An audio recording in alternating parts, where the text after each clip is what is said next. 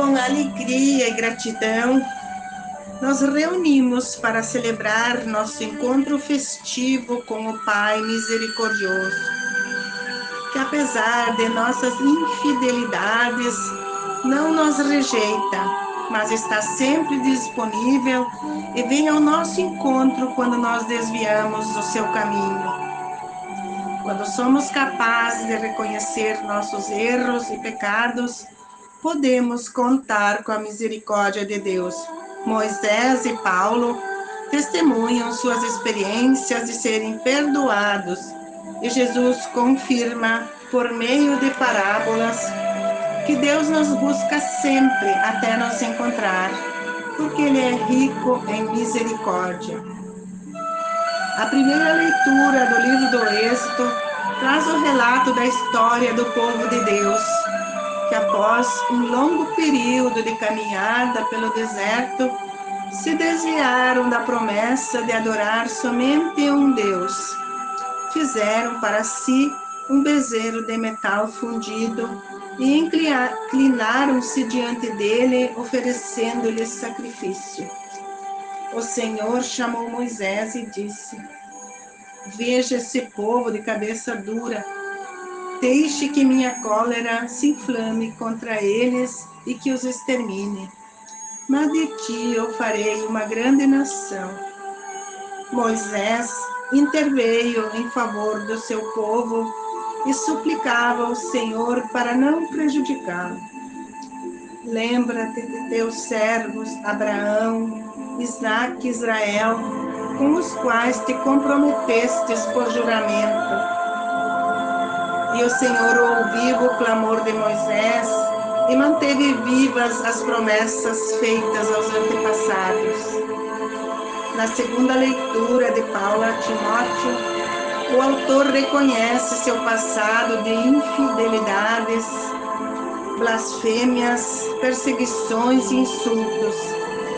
Mas Jesus confiou nele e lhe deu uma nova oportunidade. Ele confiou na misericórdia e na bondade de Jesus e mudou a sua vida para alcançar a vida eterna.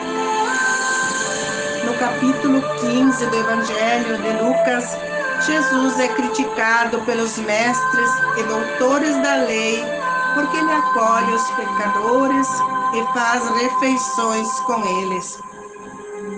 Como resposta, Jesus lhes conta três parábolas: a ovelha perdida, a mulher que perdeu uma moeda e o filho pródigo. Diante desse contexto, precisamos rever nossos conceitos de justiça. O pastor que perdeu uma ovelha deixou as 99 e foi procurar aquela que se perdeu até encontrá-la. A mulher que perdeu uma de suas dez moedas de prata procurou até encontrar. Varreu a casa, acendeu uma lâmpada e procurou cuidadosamente o pai que, quando o filho se desviou do caminho, abre seus braços e o acolhe de volta humilhado quando ele pede perdão e diz que não seja chamado de filho, mas que o pai o trate como um de seus servos. Se julgarmos pelos valores do mundo, o pastor havia perdido 1% do seu rebanho. A mulher 10%, e o pai havia perdido 50%, pois ele só tinha dois filhos. Nessas parábolas, percebemos as dificuldades dos seres humanos que, com suas fragilidades, se desviam do caminho e se perdem. O projeto de Jesus era diferente daquele que vigorava as lideranças da época, arrogantes e intransigentes, não tinham sentimento de misericórdia e nem de perdão, e acharam que Jesus deveria ser mais duro e severo com os pecadores. Mas o coração misericordioso do Pai quer que seus filhos retornem ao caminho da esperança. Todos nós temos nossas perdas particulares e como ficamos felizes quando conseguimos reverter a situação. Devemos sempre nos colocar no lugar do outro com um olhar misericordioso, não julgar e nem condenar, porque todos nós ficamos felizes quando um filho volta à casa do pai regenerado, a não ser que sejamos como o filho que estava em casa corroído de raiva, porque o seu pai aceitou o filho que estava perdido. Quem precisa se converter nesta parábola é o filho que está em casa.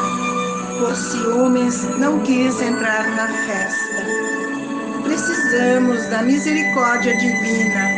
Portanto, quando alguém está agindo errado, rezemos por ele e o entregamos na mão do Senhor, aguardando a hora de Deus. Pois a misericórdia de conversão não parte de nós, mas sim de nosso Senhor, nosso Pai misericordioso. Glória ao Pai, ao Filho e ao Espírito Santo, como era no princípio, agora e para sempre. Amém.